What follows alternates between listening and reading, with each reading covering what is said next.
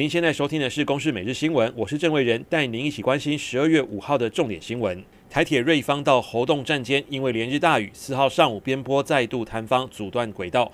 好几辆挖土机漏夜持续清理坍方的土石。交通部长林佳龙四号晚间亲自来到现场视察，还带来暖暖包，关心现场的人员安全及保暖。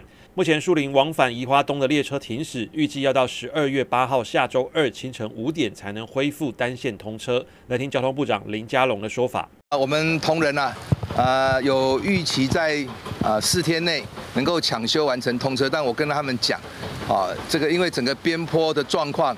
还不稳定，啊，务必啊，啊，要确保抢修人员的安全。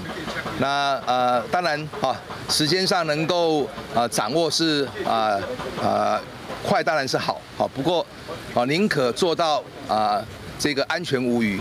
林佳龙还强调，这次台铁同仁有落实标准作业程序，才能在坍方发生时第一时间预警停驶。四号上午，这列区间车及时刹车，惊险躲过出轨危机。其实，宜兰公务段这几天都在严密监控边坡状况。不过，现在东部干线不通，又适逢周末假日，打乱大批计划返家和出游的旅客。台铁花莲站涌入大批北返旅客，站务人员加强广播，不少要到台北的人到车站才知道路线中断，有的人赶紧退票，改到国道客运站排队买票。来听旅客的说法。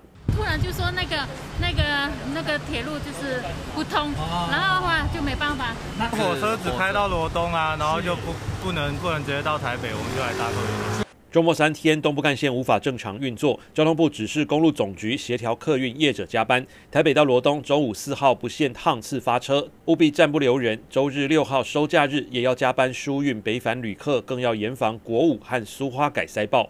至于台北地院审理立院涉贪案，四号提讯在押立委陈超明以及他的助理梁文一，法官认为证据调查完毕，两人已经没有串证可能，裁定陈超明以五百万元交保，梁文一一百五十万交保。离开法院时，陈超明强调绝对清白，还说要废政治献金法。来听国民党立委陈超明的说法：谢谢大家的关心，我绝对清白，我没有任何参与，给我休息一下。我会到立法院开记者招待会，谢谢。为了争夺搜狗百货经营权，引爆立委集体涉贪案，台北地院四号除了提讯在押的陈超明和梁文一，并传唤涉嫌行贿的前泰流董座李恒龙作证，厘清透过白手套郭克明与立委交涉，在立法院召开公听会的过程。陈超明被控以政治献金方式收贿一百万元，助理梁文一则是被控收贿五十万。法官认为，陈超明、梁文一虽然否认犯罪，但两人所涉的犯罪事实证据调查完毕，无串证之余。裁定两人交保，陈昌明也成为搜狗收贿案在押立委中获得交保的第一人。目前在押的立委还有廖国栋以及民进党籍的立委苏正清。国际消息：根据约翰霍普金斯大学统计，美国是新冠病毒染疫第一大国，确诊数已经超过一千四百三十三万人。三号单日就有超过二十一万人确诊。